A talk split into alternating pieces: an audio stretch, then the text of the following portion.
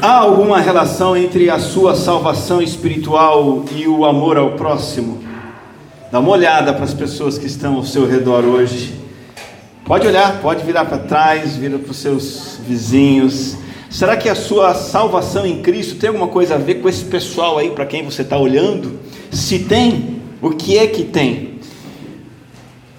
Existem falsos cristãos, sabemos disso. João afirma que havia pessoas no contexto da igreja, da região onde ele ministrou e para onde ele escreveu originalmente a primeira carta dele, 1 João. E ele diz assim: Eles saíram do nosso meio, mas na realidade não eram dos nossos, pois se fossem dos nossos, teriam permanecido conosco. O fato de terem saído mostra que nenhum deles era dos nossos. João diz que por algum tempo havia pessoas na igreja, mas que eram apenas infiltradas, não eram ovelhas verdadeiras. Parênteses. O fato de terem saído prova que não era da igreja, apenas estavam lá. Estiveram na igreja, mas eram falsos crentes. E afinal de contas, imaginando que no, no tempo que essas pessoas não saíram da igreja, como é que se pode perceber que uma pessoa é um crente verdadeiro dentro da igreja ou é um infiltrado na igreja. Nós estamos tentando identificar isso aos domingos à noite, nas nossas mensagens. O próprio João apresenta alguns testes de veracidade, autenticidade, garantia da fé e da salvação. Nós estamos chamando essa série de evidências da salvação. Eu quero lembrar alguns testes que nós já vimos.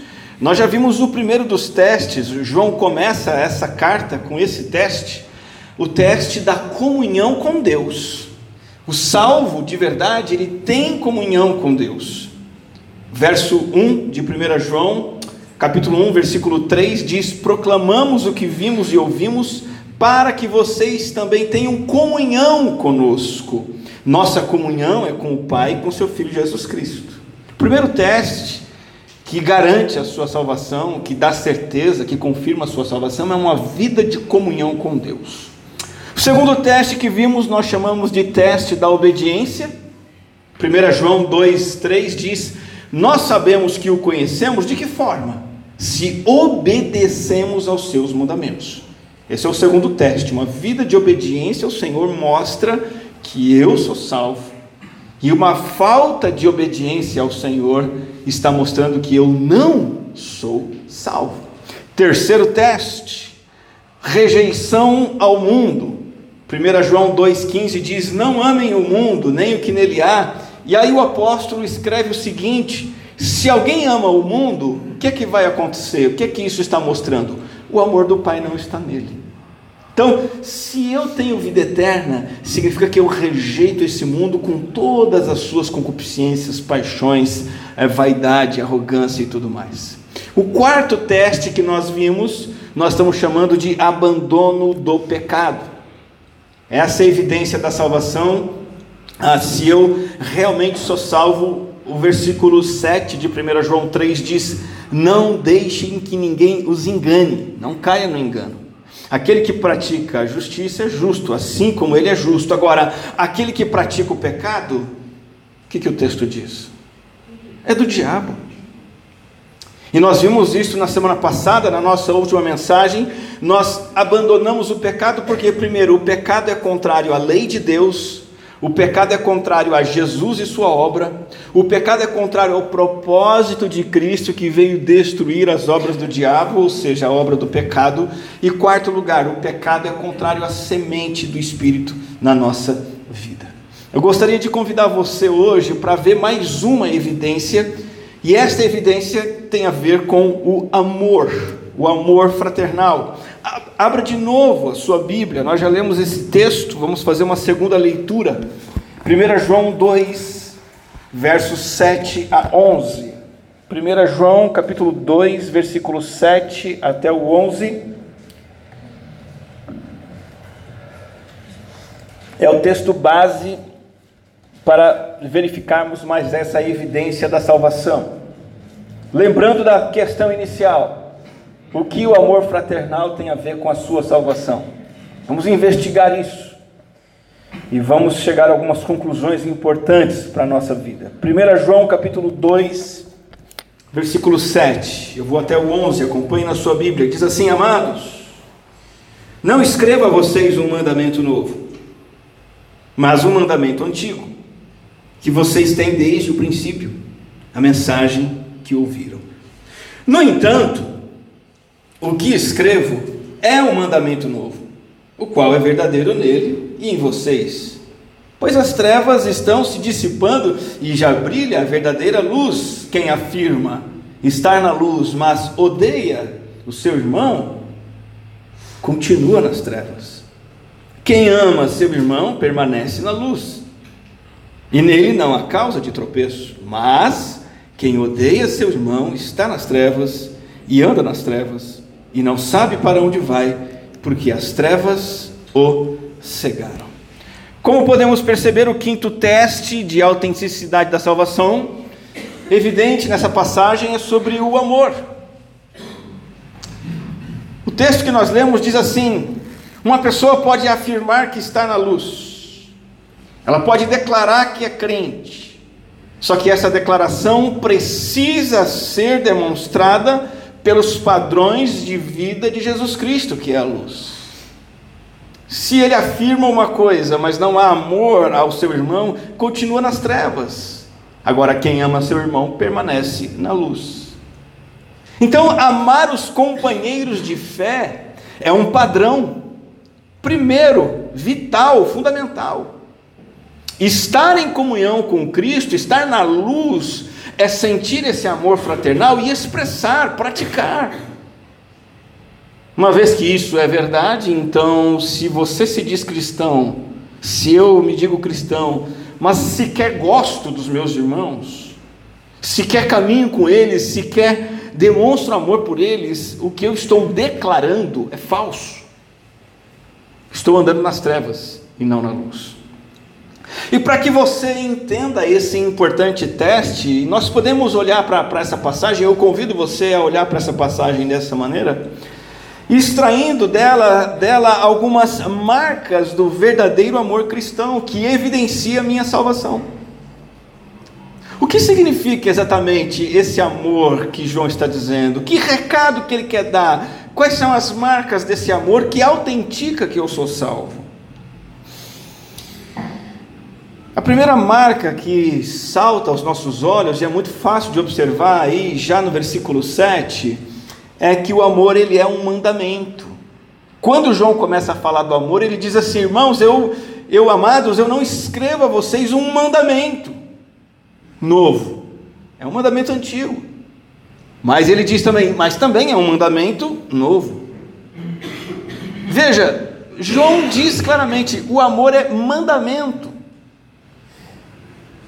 Na nossa ideia de amor, o amor não está relacionado a mandamento. A ideia de amor que nós construímos aqui na nossa sociedade, no nosso Brasil, no nosso mundo, o amor está ligado a sentimento. Quando uma pessoa diz assim, puxa vida, lamento, mas o amor acabou. O que, que essa, essa afirmação quer dizer? Ah, o amor acabou. E, e, consequentemente, lógico, acabou o casamento, acabou o namoro, acabou seja lá o que for. Por quê? Porque o amor acabou. É como se houvesse um estoque de sentimento de amor, um tanque, e esse sentimento vai se esgotando, e quando acaba, acaba o relacionamento, acaba tudo. Como se o amor fosse um sentimento natural, uma força maior do que nós. Mas a primeira marca do amor cristão, totalmente diferente do amor do mundo, é que o amor é um mandamento e não um sentimento. Não há uma ordem para sermos apaixonados uns pelos outros e nem se espera que a paixão nos mova a amar. Uma coisa não tem nada a ver com a outra. O amor é um mandamento.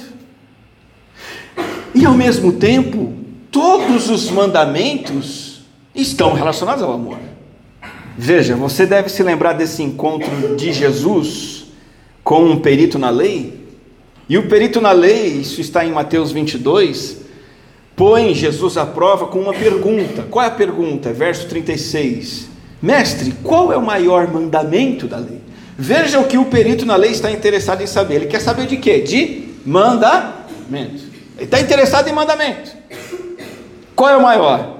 Respondeu Jesus: Ame o Senhor, o seu Deus, de todo o seu coração, de toda a sua alma, de todo o seu entendimento. Esse é o primeiro e maior mandamento. E o segundo é semelhante a esse. De novo, ele usa o verbo amar. Ame também, além de Deus, o seu próximo, como a si mesmo. Desses dois mandamentos dependem toda a lei e os profetas. Esse homem chega para Jesus falando de cumprimento de regras, desempenho moral, e Jesus vem e diz o seguinte: o mandamento é amar a Deus, e o segundo mandamento é amar o próximo. Ele entendia que o mandamento é o amor e ter amor uns pelos outros é um mandamento. É por isso que, por exemplo, dos muitos exemplos do manda, dos mandamentos de amor no Novo Testamento, talvez um dos mais importantes seja o mandamento do marido amar a esposa. Em Efésios 5, há essa ordem aos maridos. Paulo não diz aos maridos: maridos sejam apaixonados pelas suas esposas. Maridos sintam paixão pelas esposas de vocês. Não. De maneira muito natural e clara, e esse é o significado real de mandamento, o apóstolo Paulo diz assim: maridos, amem. Um imperativo, não é um sentimento. Em todas as relações, o amor vai ser, acima de tudo, um mandamento, e não tem nada a ver com uma paixão ou com um sentimento. A palavra amor, palavra que melhor descreve, a palavra grega que descreve este amor específico, o, o amor mais sublime, o amor cristão, na sua essência, é a palavra ágape. Você já deve ter ouvido esse termo. Ah, quando, quando as Escrituras dizem assim: quem não ama não conhece a Deus, porque Deus é amor. Foi assim que Deus manifestou seu amor entre nós, enviou seu Filho unigênito ao mundo para que pudéssemos viver por meio dele. Tanto o, o verbo amar quanto o substantivo amor vem dessa raiz grega ágape. E a palavra ágape significa amor incondicional. Um amor que tem a ver não com aquilo que volta para mim. Não tem a ver com empatia. Ah, essa pessoa é legal, então eu amo, estou com ela, vou me encontrar com ela, eu tenho uma afinidade. Não. A palavra ágape esse amor descrito em 1 João 4, 8 e 9, não se trata de emoção, paixão, sentimentos, mas tra tratar bem independentemente do que volta para mim. Independentemente do que eu sinto. Um amor que tem a ver com aquilo que eu posso dar, aquilo que eu posso fazer. Deus é ágape. Esse texto que vemos aqui, podemos perceber que Deus amou sem que merecêssemos, sem que houvesse um retorno. Tudo que cabia a mim e a você diante de Deus era sermos abandonados, deserdados e punidos. Mas não foi isso que Deus fez por nós, Ele exerceu e demonstrou misericórdia e compaixão. Então, ágape não se baseia no alvo do amor quem é o alvo do amor? A pessoa que está sendo amada. O ágape, o amor de Deus, não tem a ver com a pessoa que está sendo amada. Nada nela determina o amor. O ágape se baseia no caráter de quem ama. A pessoa que está amando. Ah, então não, não precisa ter afinidade, não precisa ter paixão. Gente, irmãos, há, troca de afinidade nos relacionamentos.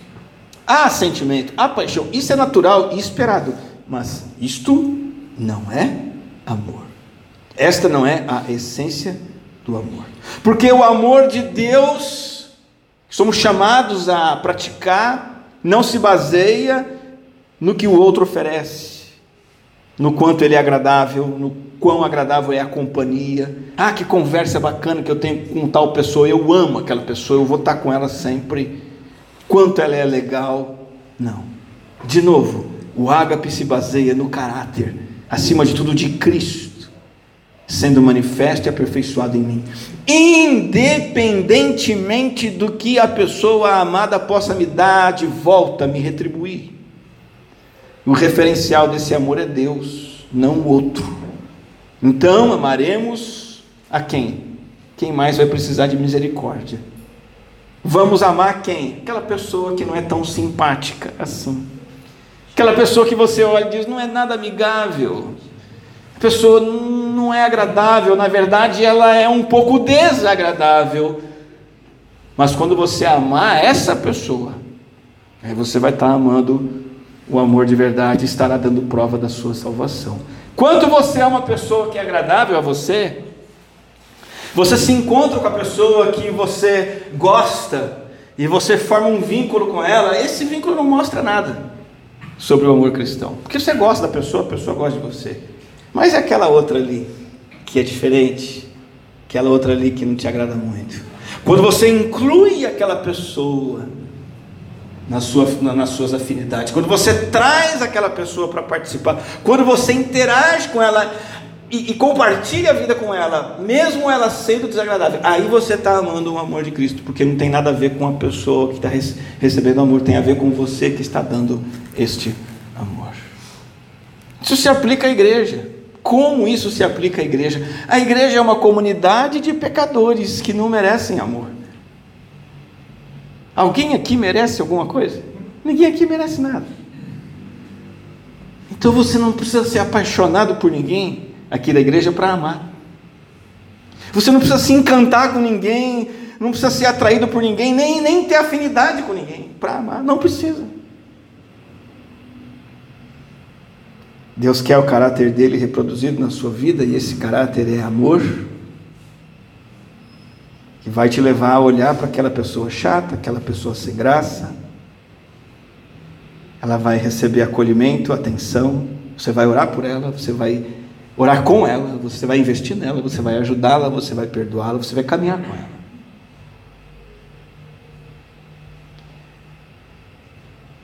Tratar bem quem é agradável não é amor. Tratar bem quem é bonzinho não é amor. Tratar bem quem é legal não é amor. Amor é praticar na comunidade o mesmo amor de Deus numa comunidade de gente defeituosa, diferente, chata e decepcionante. Isso só acontece quando você abraça o princípio do amor ao próximo como um mandamento. Um mandamento que é novo e um mandamento que é, ao mesmo tempo, antigo. Conhecemos o que é o amor. 1 João 3,16. Jesus Cristo deu a sua vida por nós, portanto, devemos dar a nossa vida por nossos irmãos. A palavra aqui embutida nesse versículo, a palavra dar, tem o sentido de sacrificar. Amar é sacrificar-se, sacrificar tempo, sacrificar recursos, dinheiro, sacrificar talentos, capacidade, bens materiais em benefício dos outros. Então a pergunta é: como você responde a isso? Há oportunidades de ajudar pessoas, há oportunidades de mostrar afeição por pessoas. Você aproveita? Ou você desperdiça, deixa passar? Quando surge a necessidade, a oportunidade de você doar do seu dinheiro, do seu tempo, suas orações, um objeto, um bem material que você tem, você desperdiça essa oportunidade ou você aproveita essa oportunidade e sacrifica? A necessidade de alguém de de um ouvido, de um ombro. Você oferece essa oportunidade, você aproveita essa oportunidade ou você desperdiça? Você tem desfrutado do privilégio da comunhão com a igreja? Você espera ansioso estar com seus companheiros de fé, seja no culto, seja num grupo em casa, seja numa escola bíblica, isso é uma paixão sua, isso é um interesse seu, para você sentar junto com os irmãos e conversar e compartilhar coisas e falar das coisas de Deus e estudar a palavra e orar com eles. Isso é um anseio seu, isso é uma evidência do verdadeiro amor cristão. Isso é uma prova de amor fraternal que demonstra que você tem a verdadeira vida eterna. Primeira marca é que o mandamento, o amor é um mandamento. Agora, a segunda marca nos chama para isso que João escreve. E ele fala de dois aspectos desse mandamento. Esse mandamento é antigo e é novo. Então, essa é a segunda marca do amor. Ele é novo e ele é antigo. Ele é antigo e ele é novo. Mas como que pode ser os dois? Ou uma coisa é velha ou é nova. Né? Como diz o salmista, fui jovem, hoje sou velho. Quando ele diz que ele é velho, ele é mais jovem. Então o jeito que ele jogava bola no passado, ele não joga mais. Não tem como. Que história é essa? Amados, escreva vocês um mandamento novo, mais um mandamento antigo que vocês têm desde o princípio. No entanto, que escreva um mandamento novo. Vamos lá. Vamos observar as duas partes, começando dos mais velhos, começando do mais velho. Um mandamento antigo. O que, que João quer dizer com isso? Escrevo um mandamento antigo. João está dizendo o seguinte: o que eu estou falando com vocês aqui, esse mandamento, vocês já ouviram dois mil anos antes. Em relação a nós, três mil e quinhentos anos antes. Na lei, nos salmos. Na verdade, vocês já ouviram também quando Jesus veio, 40, 50 anos atrás, que é mais ou menos a data de João na sua epístola. Isso aqui já foi falado por Jesus também. É mandamento antigo, não estou trazendo novidade nenhuma. Por exemplo, quando a lei apresenta mandamentos, várias vezes, a base desses mandamentos é o amor. Levítico 19, 18. Não procurem vingança. Esse é o terceiro livro da Bíblia, o terceiro livro da lei, lá do passado. Não procurem vingança, nem guardem rancor contra alguém do seu povo. E aí que, que o, a lei de Moisés diz? Ame cada um o seu próximo como a si mesmo. Eu sou o Senhor. A lei de Israel já falava sobre isso, esse é um mandamento antigo. E quando você observa todos os mandamentos do Antigo Testamento e vê neles a marca do amor, faz sentido que Paulo diz em Gálatas: toda a lei se resume num só mandamento. Não só questões de vingança e rancor que vimos em Levítico, mas toda a lei se resume nisso: ame o seu próximo como a si mesmo. E quando a Bíblia diz toda a lei, a Bíblia está dizendo o seguinte: olha, a lei, se você contar, tem mais ou menos 600 mandamentos. Tudo aquilo lá se resume no amor. Mas como pode tanta regra, tanta proibição ter a ver com amor? Não pode isso, deve fazer aquilo, não pode aquilo, deve fazer isso. E hoje em dia, os nossos ouvidos pós-modernos, os nossos ouvidos egocêntricos, autossuficientes, autônomos. Hoje em dia, qualquer proibição é sinônimo de falta de amor. Hoje em dia, quando você vai falar não, e muitos pais mesmo têm dificuldade de falar não porque sentem que não estão amando. Como que pode? É assim que se ama o outro. E é muito claro, não há o que contestar. Um dos dez mandamentos diz assim: não furtarás. Quando você não furta, você está amando o outro. Os dez mandamentos dizem: não diga falso testemunho, não conte mentira. Quando você está fazendo isso, você não mente, você está amando. Não adulterarás. A maneira pela qual eu amo minha esposa, uma delas, não adulterando. Então veja que os mandamentos são manifestações de amor. Deixar de fazer algo ruim, prejudicial ao outro, que eu não queria que fosse feito para mim. Esse mandamento antigo também é antigo porque eles já tinham desde o princípio. Não é só antigo porque estava na lei, mas também porque Jesus já anunciou 40, 50 anos antes de João escrever essa epístola. E certamente os leitores dessa epístola já eram crentes há algum tempo, já sabiam disso. Quando Jesus disse para amar, e desde que eles escutaram o Evangelho, eles escutaram o mandamento do amor. Mas esse mandamento não é apenas antigo, ele também é novo. E voltando a Levítico, ao antigo, o mandamento antigo do amor diz assim: ame cada um o seu próximo de que forma? Uhum, como a si mesmo. E aqui você vai entender o que tem de novo no mandamento. Algumas, pelo menos duas coisas que representam novidade no mandamento. Primeiro é que é novo em termos de conceito, não é, não é novo só no sentido de tempo. Ah, esse aqui é fresquinho, tá? Não é, não é só nesse sentido. Veja o padrão antigo de amar. Ame o próximo com qual padrão? Com o amor que você tem por, por si mesmo. Nós amamos a nós mesmos automaticamente. É desnecessário que alguém diga para você, viu? Você precisa amar a si mesmo. Você ama a si mesmo, naturalmente. Nós queremos o que é bom para nós, não queremos o que é prejudicial. E aí a lei vai dizer: então busque o mesmo para os outros. Ame os outros como você se ama. Só que Jesus mudou uma coisinha aí. Lá em João 13, 34, ele vai dizer assim: ame uns aos outros como a si mesmo? Não. Jesus vai dizer assim: um novo mandamento dou a vocês. Ele tira o como a si mesmo e coloca como eu os amei. Não é mais suficiente fazer o outro que eu quero para mim. Eu não quero ser traído, não vou trair minha esposa, ok. Eu não quero mentir, eu não quero ser enganado, então não vou enganar, ok. Eu não quero que roubem o que é meu, então não vou roubar o que é dos outros, ok. Eu quero receber o meu dinheiro, então eu vou dar o dinheiro que é direito do outro, ok? Mas Jesus disse: Mas não é só isso. Eu sou a referência. E como Jesus nos amou, Ele entregou a vida dele por nós.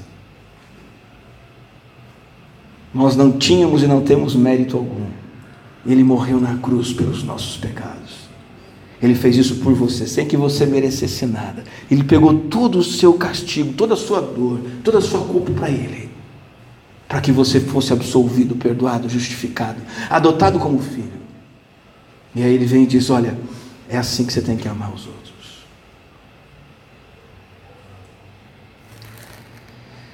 Há mais um aspecto em, em que esse amor é novo, ele vai dizer assim: no entanto, versículo 8: O que escreve é um mandamento novo, o qual é verdadeiro nele e em vocês. É novo também porque tem um novo referencial, é do mesmo jeito que Jesus amou, mas é novo também porque agora é algo que é verdadeiro em mim. Esse novo conceito de amor que é verdadeiro em Cristo vai se tornar uma experiência nova nos discípulos de Cristo. Algo diferente do que fazia antes. Antes, as ideias de amor eram falhas. O meu amor caminha até você corresponder comigo. Quando você não corresponde mais comigo, fui. A ideia de amor antes de Cristo é limitada. Tem o estoque, é um tanque, ele vai acabando. Mas agora, e até ideias equivocadas, ah, o meu amor por você, a ideia é, é na verdade no mundo, né? Isso é paixão, eu estou assim admirando, você é demais, você é fantástico, meu coração palpita. Esse é o amorzinho corrompido, esse é o amor equivocado do mundo. Agora João está dizendo: tem um mandamento novo do amor que é verdadeiro em Jesus é verdadeiro em vocês, é uma experiência nova. Você vai entender isso. Não é legal quando uma pessoa se converte? E vira e mexe, a gente vê esse tipo de experiência, a gente celebra, né? Uma pessoa conhece Jesus, aí um marido diz assim: Puxa vida, depois que ela começou a ir para a igreja, ela mudou. É, é claro, não é para pior, né? Não é que, ah, depois começou a ir para a igreja, ficou mais chata, não. É bacana quando você vê esse tipo de experiência. Puxa vida, meu marido agora é um outro homem. Depois de, desse negócio de Jesus. Ah, o meu pai, minha mãe, agora que estão na igreja, que diferença! Queria entender o que, que aconteceu, é outra pessoa. Experiência nova, algo verdadeiro. É isso que João está dizendo, é verdadeiro em Cristo, é verdadeiro em vocês. Este mandamento, então, é um mandamento novo que precisa ser percebido pelos outros. É uma marca da conversão, é o amor. Vamos para a terceira marca. A primeira marca é que o amor é um mandamento. Esse mandamento é antigo e novo. Mas esse, esse amor também tem essa outra característica. Esse amor é a característica de quem está na luz e não nas trevas. Ele vai dizer assim: as trevas estão se dissipando e já brilha a verdadeira luz. Quem afirma estar na luz, mas odeia seu irmão, continua nas trevas. Veja, quando João fala de trevas aqui, dentro do contexto do pensamento de João, da primeira carta, do seu evangelho, trevas é, é a vida na sociedade, a sociedade, o convívio humano em que Cristo não reina. Trevas é o ambiente marcado pelo pecado, sob o domínio que não é o domínio de Satanás, o domínio de Cristo, o, o que Paulo chama de império das trevas. É a sociedade, a família, o trabalho, o dia a dia, a rotina em que tem falsidade, mentiras sendo trocadas, um traindo o outro, um se aproveitando do outro. Trevas. Quando o pecado reina, João chama aqui de trevas. O que impera quando o pecado impera? Atrito, briga, divórcio, relacionamento quebrado, ofensa e tudo mais. Trevas. Quem afirma estar na luz, mas odeia seu irmão, continua nas trevas. Jesus inaugurou uma nova era, um novo reino, ele é a luz do mundo, e quem o conhece sai dessa sociedade de trevas e entra para a família da luz, o povo da luz, o reino da luz, a igreja. Esse povo anda na verdade. Esse povo é o povo que admite seus pecados e fraquezas. Esse povo é o povo que recebe o perdão do Senhor, o Deus de amor. E uma das marcas mais importantes desse reino é a luz, é a clareza. E há uma distinção aqui entre preto e branco sem escala de cinza no meio, entre 8 e 80 sem intermediário. Se você afirma estar na luz, mas odeia, você está nas trevas. E João usa uma palavra forte aqui, odiar, e você vai dizer assim: não, eu não odeio ninguém. Veja, a palavra ódio não diz respeito apenas à hostilidade de combate, né? Eu odeio, então eu lanço maldições, eu lanço palavrões, eu agrido, eu odeio. Não é só esse combate. O ódio também significa um estilo de vida completamente egoísta de viver. Uma pessoa que sempre se concentra em si mesma, ela odeia o outro, mesmo que não bata de frente com agressão. Uma pessoa que não dá a mínima para com o próximo, o simples fato dela não se importar no Evangelho significa que ela odeia significa que ela compactua com o diabo, que é homicida desde o princípio. Então, o discurso de estar na luz não vale nada se ainda há ódio, ou seja, se ainda há angústia, ressentimento, rancor. E quando há ódio, veja o que o texto diz aqui: a pessoa está e continua Veja, João não diz assim, se você é salvo, mas se você começar a não amar seus irmãos, você perde a salvação. Não. João diz assim: continua nas trevas, porque delas não saiu ainda. Porque se sair de verdade, não volta mais, e se sair de verdade, vai começar a amar. Na sociedade, na família, no mundo, nos contextos de relacionamento no mundo, é normal relacionamentos ficarem quebrados ofensas não serem tratadas, mas na luz isso não funciona assim. O que reina é o perdão, perdoar, ser perdoado. No reino da luz não tem espaço para você manter mágoa, ressentimento. E se for assim, se mantém mágoa, se mantém ressentimento, se não há perdão, o cristão é apenas no nome, é apenas um infiltrado, é um falso cristão. Então, o amor é um mandamento, antigo e novo, é um sinal de estar na luz. Quarto e último lugar, a quarta marca do amor é que o amor não causa tropeços. O amor não causa tropeços. Quem ama seu irmão permanece na luz e nele não há causa de tropeço. Mas quem odeia seu irmão está nas trevas e anda nas trevas, não sabe para onde vai, porque as trevas o cegaram. Amar, permanecer na luz, significa que não há causa de tropeço. Veja, quando tem mágoa, quando tem ofensa, você está na escuridão. Escuridão significa que você não está vendo, e não enxergar significa que você tropeça. Uma pessoa magoada, uma pessoa ofendida, tem na sua mágoa, no seu orgulho, no seu egoísmo, a deturpação de tudo. Tudo que ela olha, ela entende errado. Ela tropeça no julgamento do outro, ela tropeça na avaliação do outro. E ela se fere e ela fere os outros, e vai tropeçando, e é um tropeço atrás do outro. Por quê? Porque é insensível. Está nas trevas tropeça e faz os outros tropeçarem. É duro, é sem coração, é sem compaixão, é acusador, só causa tropeços, mas o amor não causa tropeços.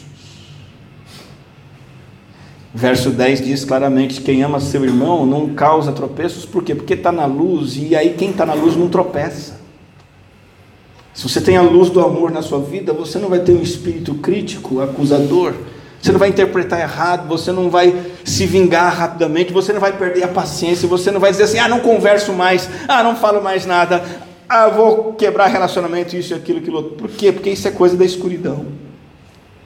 Quem está na luz não tropeça. Irmão, irmã, amigo, amiga, conhecer Deus não se comprova por experiência mística. Ah, conheço a Deus, por quê? Porque eu senti um negócio no culto. Esquece. Ah, conheço a Deus porque porque eu pratico os ritos religiosos da igreja. Não. A prova da salvação que estamos vendo nesse texto de hoje é a prova do amor. Você precisa ser uma pessoa invadida e encharcada, tanque cheio do amor ágape celestial. E você invadido por esse amor, vai levar a não ser indiferente com o outro, e sim a preocupar-se com o outro, a cuidar do outro. O amor ao próximo é a prova necessária da salvação. Relembrando e repetindo, amor este que é mandamento. É antigo e novo. É sinal da luz e que não causa tropeço. Se alguém diz que é cristão e não tem amor no seu coração pelos irmãos da igreja, se não há atitudes que indicam que supre necessidade dos irmãos, se volta para eles, ainda está nas trevas, apesar de dizer que está na luz. Esse é o momento agora para você, com o auxílio do Espírito Santo, sondar seu próprio coração. Como é que você trata os irmãos da sua igreja? Principalmente mas não só eles, como você trata familiares, colegas no trabalho. Você é alguém que se preocupa. Você tem o desejo e a prática de estender a mão, suprir necessidades. Ou você é uma pessoa fria, desinteressada, indiferente. O coração de Deus pulsa pelo amor como uma realidade nos relacionamentos. Como é que você está nisso? Veja, pense, pondere, ore por isso. Amar vai muito além de evitar pecados capitais. Não, eu amo todo mundo porque eu não xingo ninguém. Isso é pouco. Não, eu amo porque eu, eu não dou soco, pontapé em ninguém. Eu nunca matei ninguém. A essência do amor é você entender: eu não sou o centro das coisas. Eu não sou o sol em torno de mim, tem que girar tudo, eu sou a razão de tudo. Não.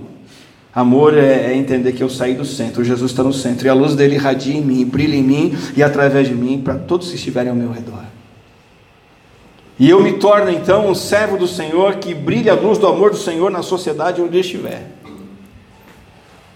posturas ativas de ter paciência com quem Deus tem paciência, se importar com quem Deus se importa, estender a mão para quem Deus estende a mão, e não menosprezar, seja lá qual for o motivo, Não importa se o nível financeiro da pessoa é outro, a condição material é outra, a educação é outra. Eu não menosprezo, eu me aproximo e eu me alegro com o outro, ao invés de invejar o outro, ao invés de criticar o outro. Não se importar, não compartilhar, não socorrer, indica morte espiritual. O mesmo amor que Deus tem por nós, Ele quer ver em nós. Vamos orar. Graças te damos, Senhor, porque Teu amor nos alcançou. Temos cantado isso e provado isso nas nossas vidas. Que este amor possa nos preencher, nos encharcar. E ainda que nossos sentimentos digam o contrário, nós nos submetemos à autoridade do teu mandamento, e o teu mandamento é que amemos uns aos outros. E assim mostramos que estamos na luz e não tropeçamos e nem causamos tropeço em ninguém. Pelo contrário, seremos bênção aos outros, como o Senhor tem sido bênção na nossa vida. Dá-nos a graça de viver e experimentar esse amor. Em nome do teu Filho amado Jesus. Amém.